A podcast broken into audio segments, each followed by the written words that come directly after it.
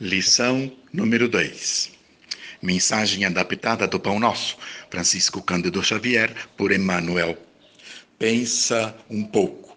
É vulgar quando homens comuns, com intenção de identificar a própria personalidade, se prendem a exaltar os títulos que ostentam as tradições familiares que trazem por herança. Entretanto, na verdadeira vida, que é a vida do espírito, criatura alguma é conhecida por semelhante processo, ou seja, pelos títulos e cargos que possui, pois esses são efêmeros, de ordem temporal e terminam com a morte física Conforme declaração de Timóteo, discípulo de Paulo, nada trouxemos para este mundo e manifesto é que nada podemos levar dele.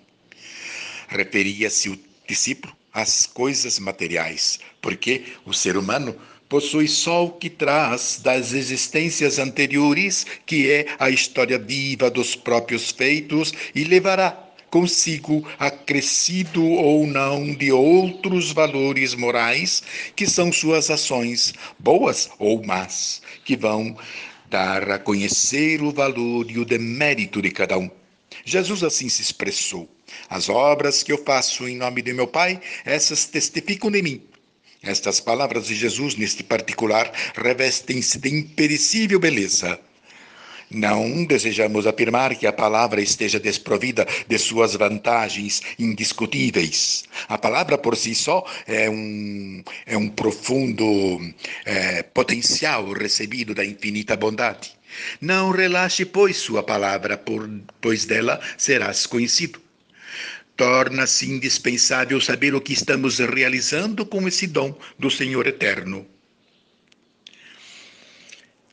Que diríamos de um Salvador que só falasse, que só instituísse regras para o ser humano, sem vivenciá-las, participar-lhe as dificuldades e impedimentos?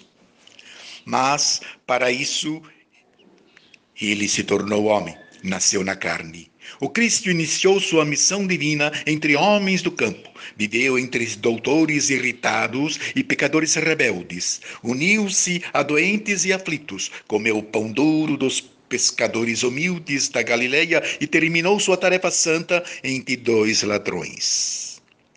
Se ele, Jesus, criatura perfeita, sem nada a resgatar, se submeteu humildemente a tudo o que sofreu, sem reclamar. Quem mais desejas, amigo?